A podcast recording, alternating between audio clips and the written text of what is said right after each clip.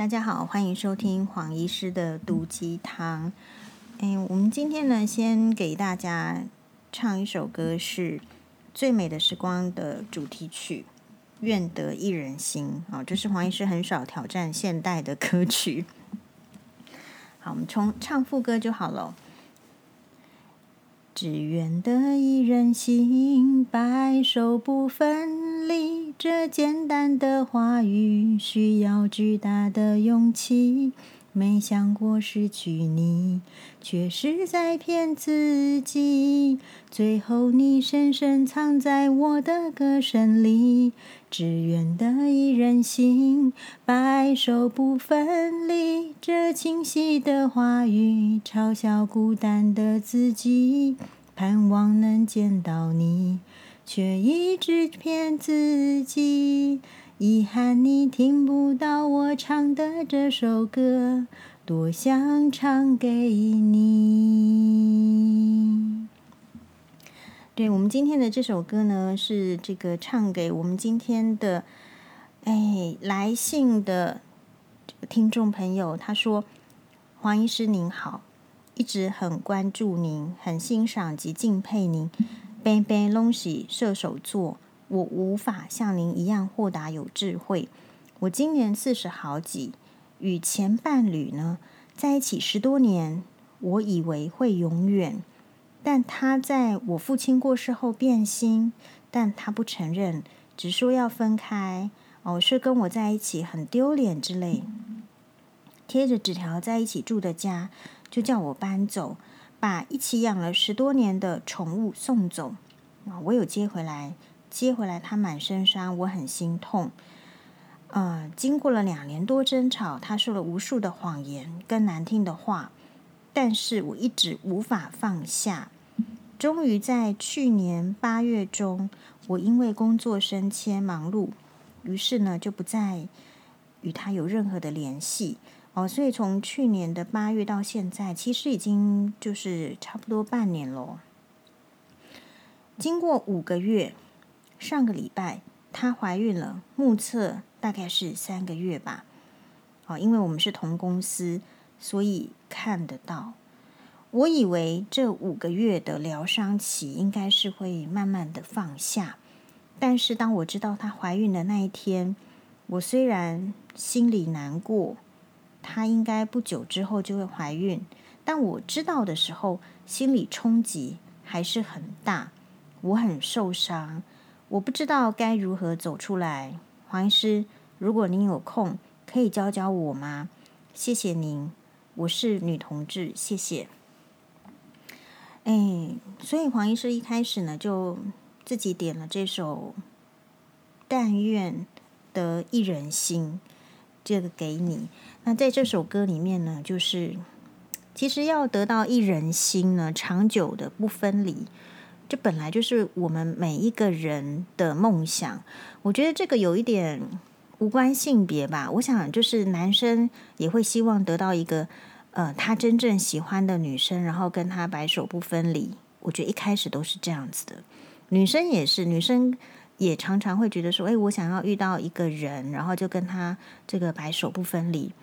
那黄医师自己呢，也有这个呃同志的朋友哈，同志的朋友的意思是说，我们也有嗯，就是朋友，然后可能是女同志，然后或者是男同志都有。哎，其实大概在我们这个你说四十好几这个左右的时间。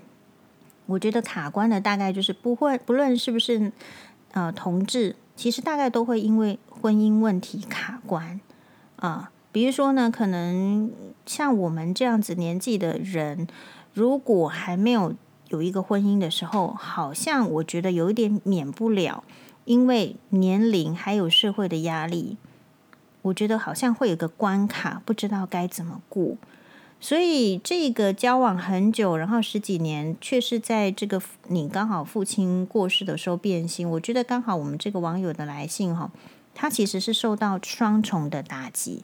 这个双重的打击是第一个，刚好是其实是父亲过世，这种亲人的过世哦，其实情绪上本来就有一点比较比较 down 的时候，心情上是低落，你的心情的防御期本来就是差的，你本来就是在一个低谷了。结果在这个低谷的时候，刚好你的这个伴侣，基本上我认为就是说，如果在一起十几年的伴侣，我都认为就是跟结婚其实没什么两样的。所以我认为这个网友现在的情形，对黄医师来讲，就是你你就好像是一个刚离婚的人。所以如果这样解释的话，你就可以理解到说，为什么你五个月还很难走出来，是因为有亲人的这个丧亲之痛，然后有。分离之痛，有点类似离婚的，或者说真的是一个爱人走掉的这个这个痛苦。那比较难的是，更难的是这个网友的这个另外一半，前任的另外一半，刚好又是在同一个公司，所以你会看到他跟别人在一起，你会看到他去建立他自己的婚姻状态。哦，也有可能就是跟这样听起来的话，应该是双性恋嘛，对不对？啊，就是他又去跟另外一个男生在一起，然后结婚生小孩。不过你可以从他跟你抱怨的，就是说，我觉得跟你在一起我会丢脸什么的，表示说其实他没有办法去接受他选择的这个性别相处带给他的压力，所以最终他是。我看也不见得是不爱了，或者是怎么样，只是说没有办法克服外界的眼光。我个人会认为是这样子，所以，嗯、这个是一个很遗憾的事情。就是，比如我们这样讲好了，你可能在很喜欢一个人，可是你到底有没有喜欢到他到可以克服外界的眼光呢？比如说，也许是一个条件很好的。男生，可是他看到这个女生，他觉得她很漂亮，他其实很想跟她在一起。可是他也许这个女生她比较没有好的教育啦，或者是比较没有像样的工作，或者甚至他的工作讲不出来的时候，是不是这个男生也会有机会，有可能觉得没有办法跟他在一起？哦，那有时候有些男生是看女生。诶，可能没有钱，男女生都是这样子。女生可能觉得这个男生不错，诶，可是就觉得他好像没有钱，我我好像跟他在一起不会觉得，呃，让有让人家看到的幸福。我觉得这边我们要解释的就是说，有时候啊，这个追求幸福这个事情有一点难，是因为你到底是在追求你自己认定的幸福。可是你自己认定的幸福里面有没有加成到社会认可的部分？有吧？可能有吧，绝大多数是有的。所以我觉得这个就是为什么同志的爱情，或者是不管是女同志还是男同志的爱情，我会去更觉得可贵，是因为他们显然必须要克服其他的压力才能够在一起。好，所以嗯、我觉得每一段感情的成功啊。或者是说，你说成功也罢，或者是说能够度过这个挑战，其实就是看每个人的抗压性吧。比如说你，你跟这个人交往，他就是一个好吃懒做，或者是他根本就是会会暴力或怎么样。其实我们，或者是说他可能呃很嫌贫爱富啦，或怎么样。我觉得每一个人遇到另外一半的伴侣，遇到的挑战跟挫折就是不一样。好，比如说你说像这个陆立成这么好条件的男生，可能很多人都倒追他喽，他的标准可能也很高，可是他偏偏爱上了女生就不喜欢他，所以我觉得在一段感情里面哦，你说要怎么走出来哦？说实在，黄医师不是专家，因为我觉得感情如果放得很深很久的时候，要走出来就是真的。需要时间，嗯，比较难的是你还会再看到他，所以我觉得走出来有两个 办法啦。哦，虽然说我不是专家，但是我自己觉得是有两个办法。第一个，我觉得你可能要转念，这个转念是说，你你到底有没有喜欢过这个伴侣、这个对象？如果你真的曾经爱过，曾经这个相知相守过，我觉得。你要不要去祝福他？那我觉得人是这样子，我们在自己低潮的时候很难祝福别人，特别是别人选择了另外一个伴侣而没有选择你，所以这个祝福我觉得不一定是摆在现在，但是它可以摆在你的目标。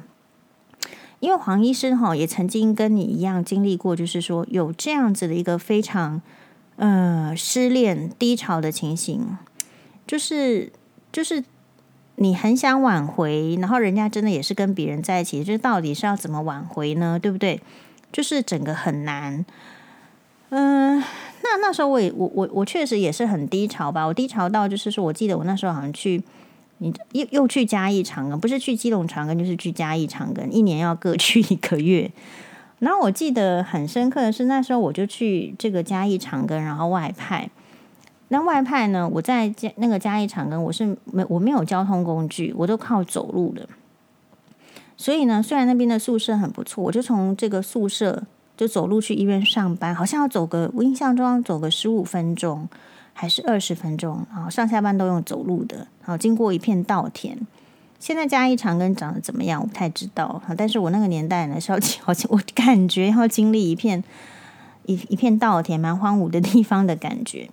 好，然后呢，我就是每天就是就是听着邓丽君的歌，嗯，大概就是一些现在现在想起来，为什么那么那么悲伤的时候听那么悲伤的歌呢？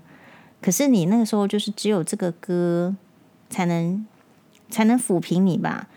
不过说实在的，我今天已经想不起来我那个时候听什么歌，到底是哪一首曲子，我我记不起来。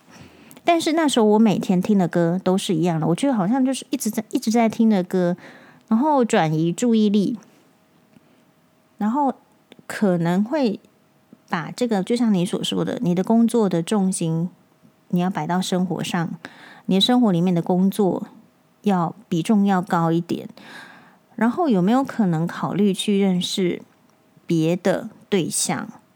哦、就是说可能也要。你要积极一点。如果你想要的人生是不是一定要有人陪伴？那这个陪伴呢，是不是要有朋友，还是说要有伴侣？我觉得可以从这两个方向重新去规划你的生活的模式。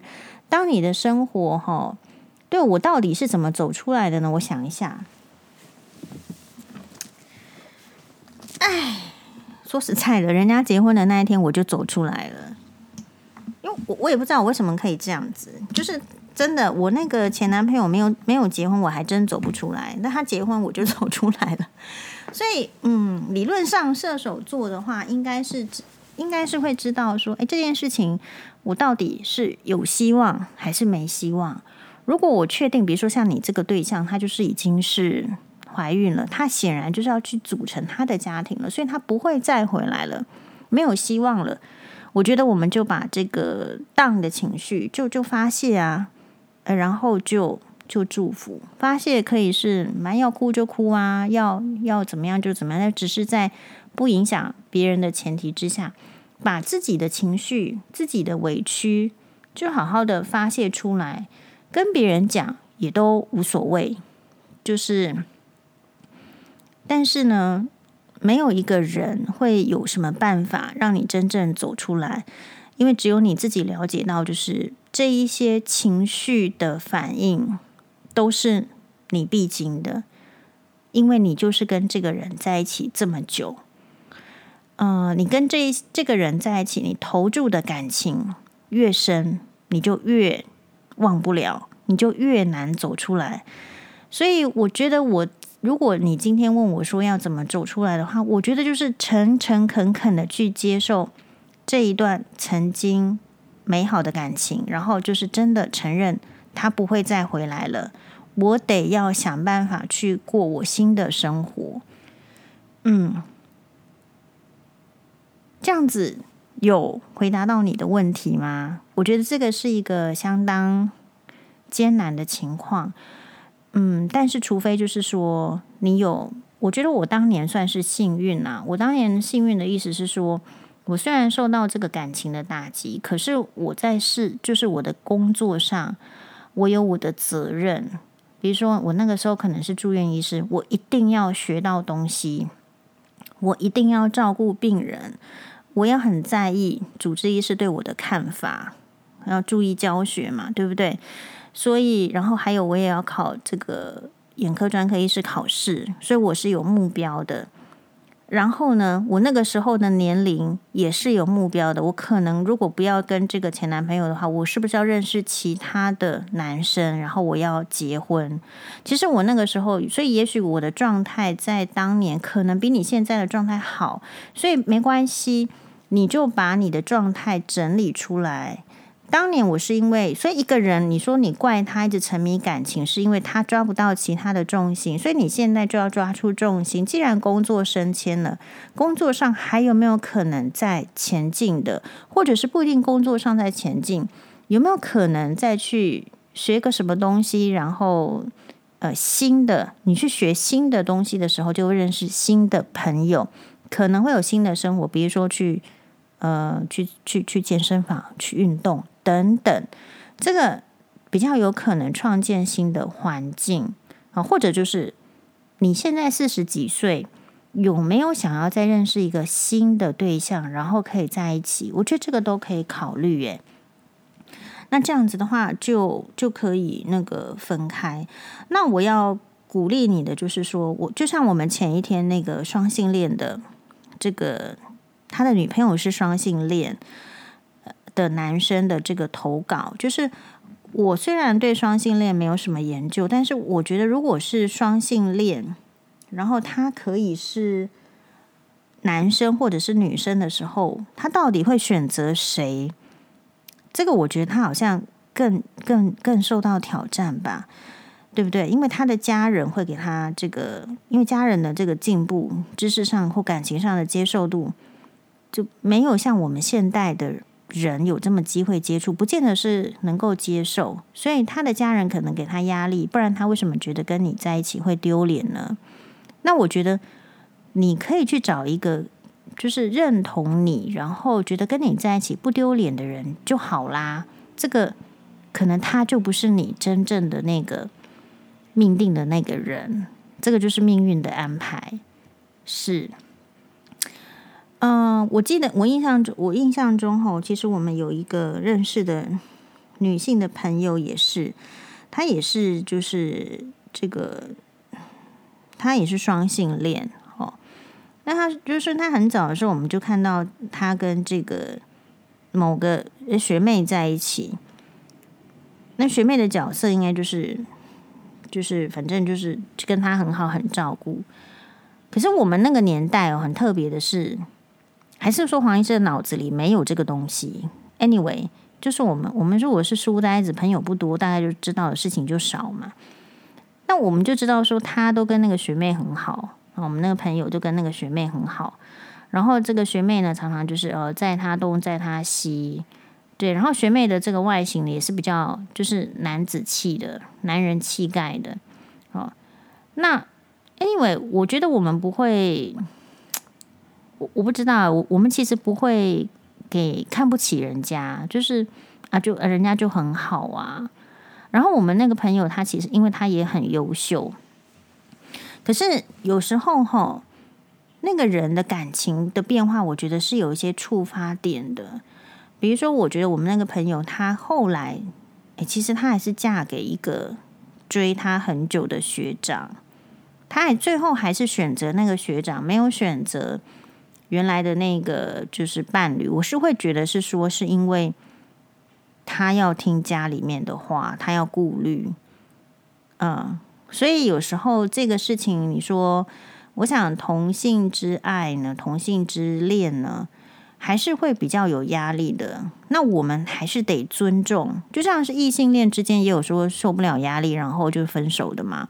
所以，只是说大家的压力源不一样。那因此，不管是同性恋还是异性恋，我觉得就秉持一个逻辑想，就是说，好吧，我既然爱你，我就是尊重你。那不然，如果我不爱你，我也不需要跟你在一起。我的想法是这样。所以我那时候，你说我前男朋友结婚的那一天，我就走出来的原因，是因为其实我我也不知道为什么，就很幸运的，我就是我本来是在这个高铁上哭着哭着回台北嘛。但但是我也是因为很难过，然后到底要怎么样去排解这个情绪呢？这个别人的眼光呢，就姑且就不不管他们了。反正他们要觉得我怎么样是他家的事情，他今天也不会想起有一个人在高铁上哭嘛。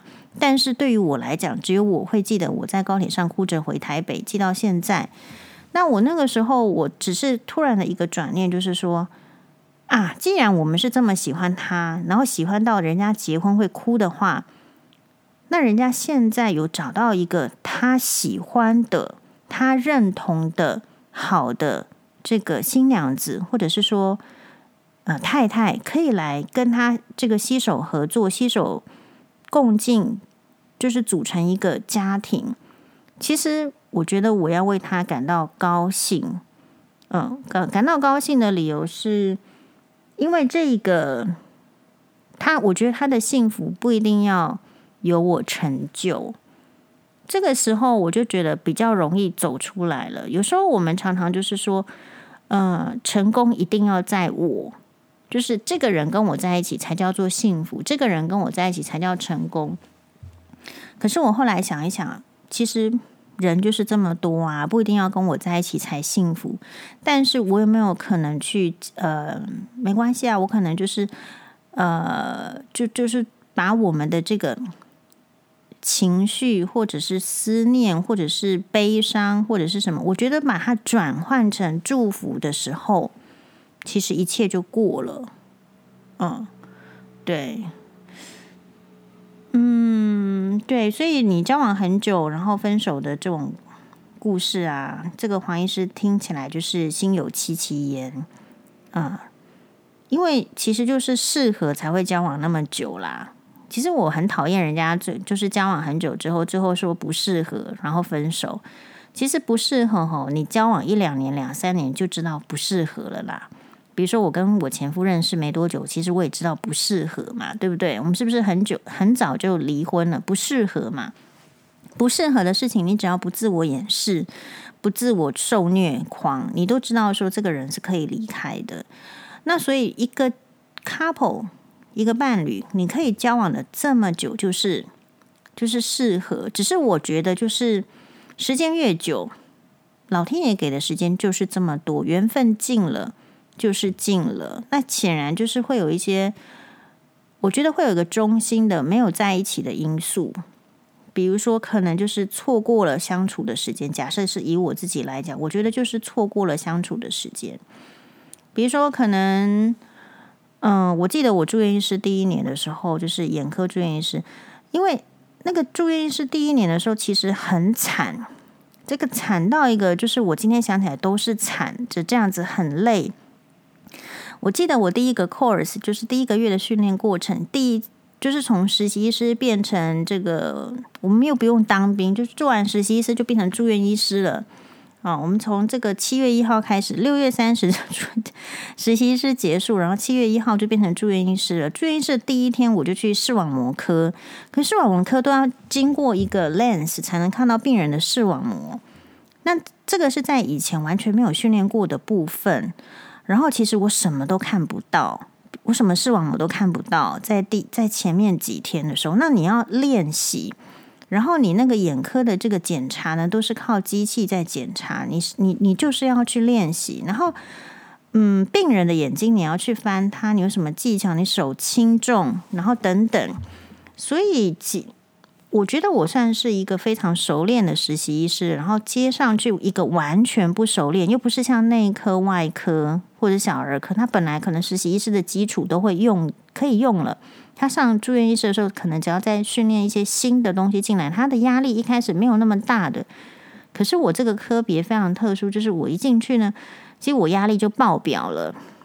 而且我印象中呢，是我七月要当这个住院医师，然后要值班一次，一个月就是值那个十十个班。我好像八月还是九月要国考，要考这个。因为实习医师毕业要考这个医师医师国考，那这个压力是其实是整个报表，就是我的同学或者是别科，他们可能可以请假，然后去念书的时候，其实我我我我是在认真上班的，所以我国考前只有去图书馆读了半个月，有给我们放特休去去那个图书馆念书，念半个月。对，所以那个压力那个报表，所以那一整年其实都都是一个觉得很忙碌，然后觉得自己要很认真在自己的科别上努力的一个医生。所以其实我那个时候我没有时间去照顾，或者是去思考。呃，我我要我的这个感情对象到底是要怎么样？我到底是要要不要怎么样好好的相处啦，还是要怎么样都没有办法考虑的。好，所以我后来觉得，就是这个就是这个就是老天爷的安排喽。嗯，所以你们今天的分开，如果你仔细去思考，一定是有原因的。然后不要把那个原因只是限于说。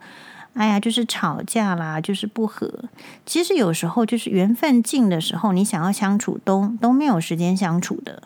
嗯，那后来我们在做的人人为哦，只是徒劳无功。嗯，然后尽量的让你的，那我提醒一下，因为我说你你四十几岁，然后这个状况还现在还单身的话。我觉得你更要提醒的是，不要让自己的这种失恋的伤痛哦持续太久，因为在在伤痛的过程中，其实你很难去认识到好的新对象。就算是有好的对象到你面前，你都不会看到他的好。那这个时候就拖到了，就是我觉得机会就会浪费掉。这个就是不管你是不是同性恋，或者是女同志。这个都是大家要注意的。那另外呢，我今天呢也接到这个另外一个网友，他跟我讲说：“黄医师晚上好，您可以抱抱我吗？我今天终于签字离婚了，应该很开心啊。为什么我的心痛痛的？我叫阿珍，你可以再毒鸡汤给我一点点加油吗？”好首先，我们不知道，就是说，阿珍，你这个离婚呢，是自愿的还是嗯被动的？因为有一些人的这个每个人离婚的原因是不一样，有些人是外遇，有些人是家暴，有些人是婆媳问题，有些人就是纯粹的两个人不和。但是呢，不管什么原因，离婚是不会有特别开心的感觉的。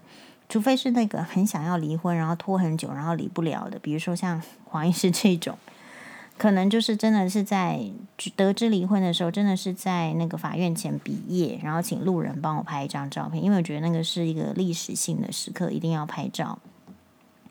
不然的话呢，但是你说那个时候我拍完照，会不会像你一样这个心痛痛的？是不至于，可是还是会有，就是有有点怅然所失。为什么？因为我们离婚的人，就是真的失去了一个婚姻。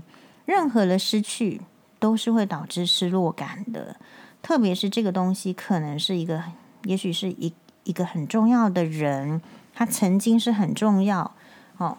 那或者是说，这个人是曾经是你告诉自己会跟他就是白头到老嘛？你你就是两个人有一些相相讲相互讲好的誓言。什么样的？所以其实你会觉得很心痛啦，或者是说你说一点点心痛。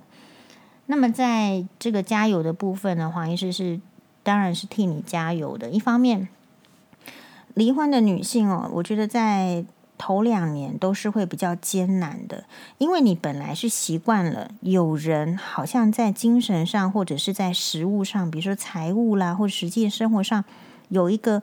不敢说一定是帮助你，至少是知道说好像是可以依赖的人，依赖的老公，依赖的伴侣，其实就是因为离婚这个动作，然后现在你要开始独立了。其实我我我常常觉得这个就是跟那个小 baby 一开始在学独立是一样的。其实你是会走路的，可是你在那个圈养之下。或者是说被疼爱之下，或是宠爱之下，但是你知道婴儿也有一些被虐婴的嘛，对不对？所以黄医师的比喻很好。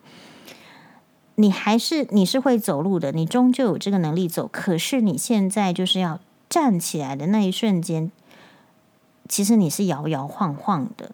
那你是需要有一些扶持，比如说你你你失去了原来的依赖依靠，那可是还是你要重新站立的话，很难是完全靠自己，靠自己的那个部分是天性，你就要像婴儿一样，要想要会站起来。如果你没有病的话，你就要站起来。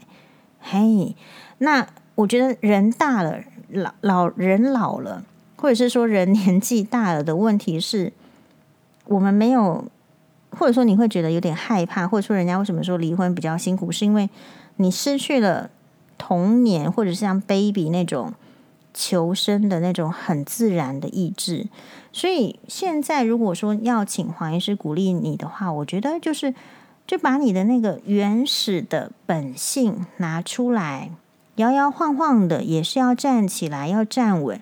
这个过程中会需要很多人的帮助，所以我们才希望说在 podcast 里面跟大家有一点这个交流，就是。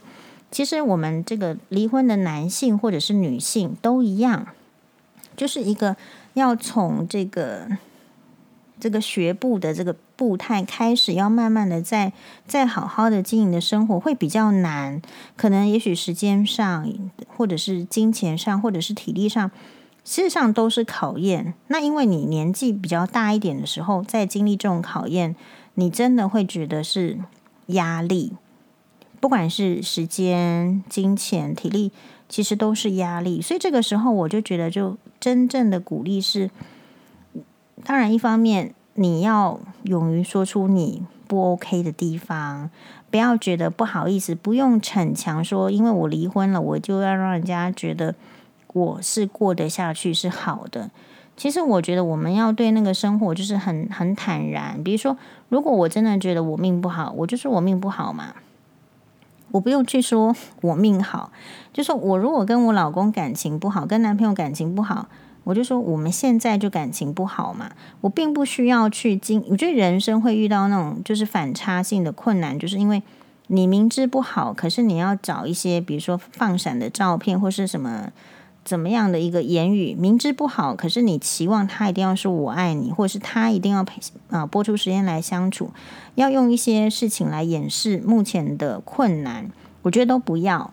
当你很真诚的表现出你的困难，正是你的困难的时候，其实我觉得看到你有一些贵人，你人生中的贵人，他就是会帮助你。比如说，我觉得我自己呢，就是也运气蛮。蛮好的，很感谢。比如说，我当时候在这个离婚的时候，因为对方都会一直攻击我们的这个人品啊、人格啊，对不对？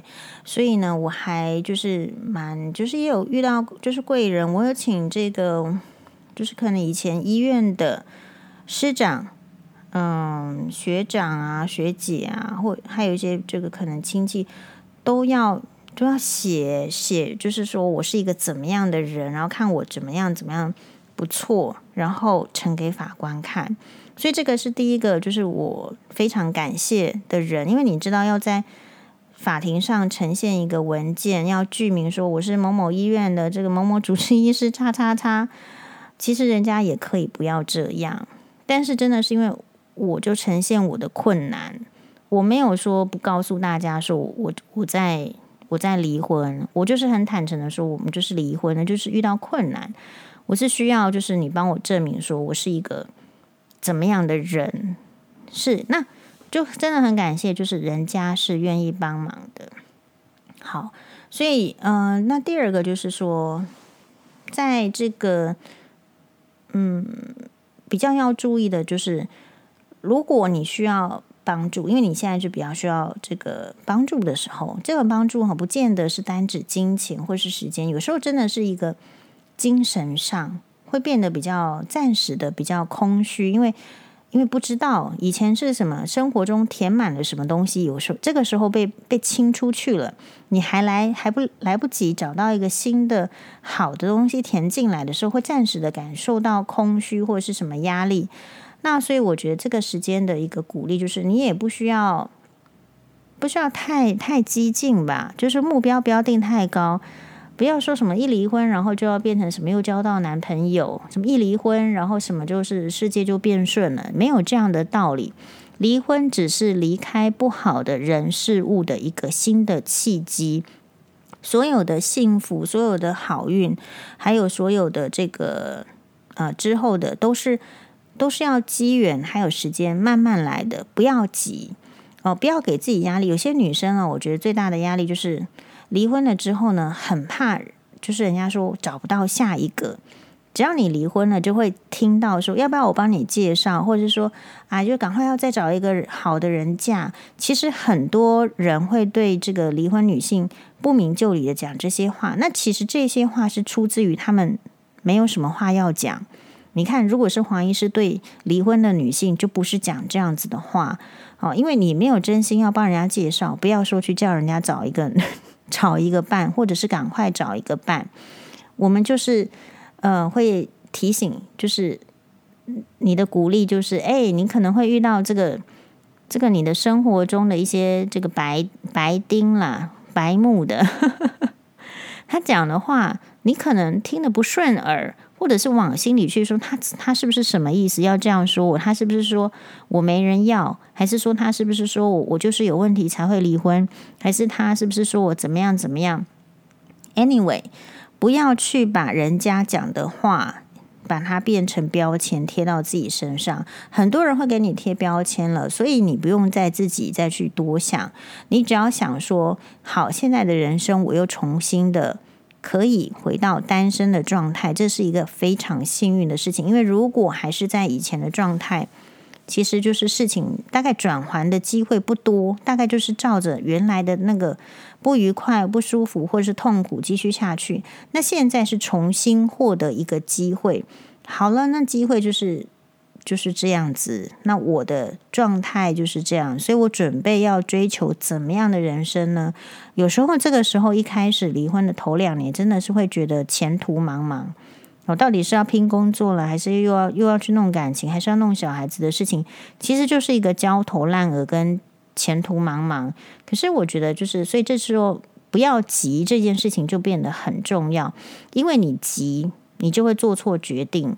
所以不要急啊，慢慢看，然后呢，去找一些能够让你的心态跟身体。越来越好的方法，心态，比如说，哎，常常听黄医师的毒鸡汤啊，哎，常常看新闻哇哇哇，哎，常常追剧啊，我觉得这个心态都会变好。然后呢，这个身体变得越来越好，是说你体力一定是要锻炼，你一定是要做运动，你没有做运动，什么都办不到，或者说你没有做运动，你赚的钱也是以后留给别人用而已，好不好？所以呢，那我们也在此呼吁，就是呃。分这集呢，讲的好像有点悲伤，有一点就是比较无力。可是事实上，很多人的人生都是一样悲伤、一样无力的。只是他们在你面前的时候，可能我们不够熟啊，或者是怎么样跟你装笑脸。因为人是不会把自己的弱点剖开来给别人看的。像黄医师这样的人很少嘛。因为我就觉得弱点也是点啊，然后强的也是强啊，都可以，都可以讨论。所以就是你决定你要过怎么样的人生嘛？那黄医师永远跟你在一起。好，谢谢。如果黄医师顺利的话，我们再来这个办一桌，请这个顺利离婚的人，好不好？哎，就选在那个。郑大哥推荐的餐厅，所以我们希望疫情呢可以稳稳的控制住。大家一定要认真的洗手，不要忘记哦，口罩一定要戴好。你只要去公众场所的地方，你一定戴好口罩。而且所谓的戴好口罩，不是跟杨志良一样，什么露出鼻子、嘴嘴巴的，一定要把口鼻都遮好。甚至其实现在也都鼓励说，你如果出门，是不是也要准备一些这个小酒精？你你觉得应该要喷，就喷一下酒精，然后手把它。啊，用干洗手的那种类似干洗手的感觉，多多是做一点消毒。好，然后呢，我觉得，嗯，这个时间大家要再多支援医护。有时候我觉得医护真的是很可怜吧，有时候可怜到，比如说那个病人哈，他是 AIDS，AIDS 艾滋病，他其实是有高风险，因为 AIDS 也是这种高风险经由血液啊、体液的这个传播的疾病。其实健保卡上都会记载的，可是他们来看病的时候，或是他们想安排手术的时候，有一些人也是皮皮的不告诉医护人员。这个就是什么？当医护人员的命不是命，人家是愿意帮你做事的，帮你做手术的，可是你竟然不把风险告诉人家，那所以反过来说，就是今天呢，我觉得医护人员呢，在这个医院呐、啊，或者是各个地方帮大家这个照顾病人、守住这个医疗体系的时候，我觉得我们的民众也要再再多要求一点。有时候是专业，有时候是那个环境哦，就不一定做得到。但是你多做一分，其实是对医护人员是很有帮助的。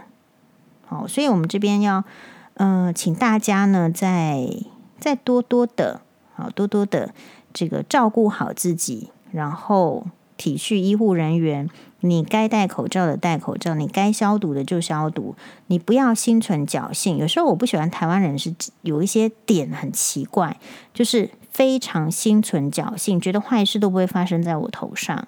因为黄医师是一个坏事发生比较多多的人，所以我不是这样的心理。可是我发现很多其他人是就很侥幸的心理。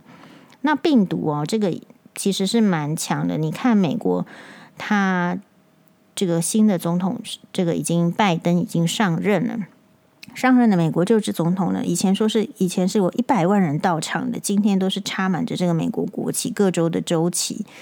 对，所以其实世界是严峻的。那因此，我觉得世界在虽然是疫情在严峻，可是我们每个人的生活还是继续。有人是持续在经济方面严峻，比如说做旅游方旅游的这个人，他可能是薪水减半了。比如说做演艺工作的朋友，他可能嗯、没有办法去中国哈，或者是说他没有办法在国内也都没有办法接到什么特别多的演出的时候，其实他的收入是一个很吃紧的状态。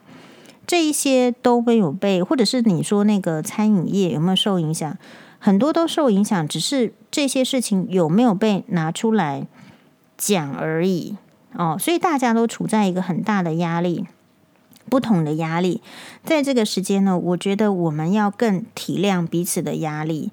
比如说那个人如果发疯了，我就想说呢，他大概就是就是他正处在压力之下，所以我们去认同别人正处在压力之下。是好的，我们也坦然的接受，我们正处在压力之下，所以我可能不会那么好哦，可以的，因为因为这一波是这样，好，然后呢，抱持希望就是留得青山在，不怕没柴烧，你身体把它顾好了，你接下来都是有机会的，不用先只有看看看到这个短时间的不顺利，没有一个人是永远的不顺利的，好，除了吴宝爸之外。好，谢谢大家，拜拜。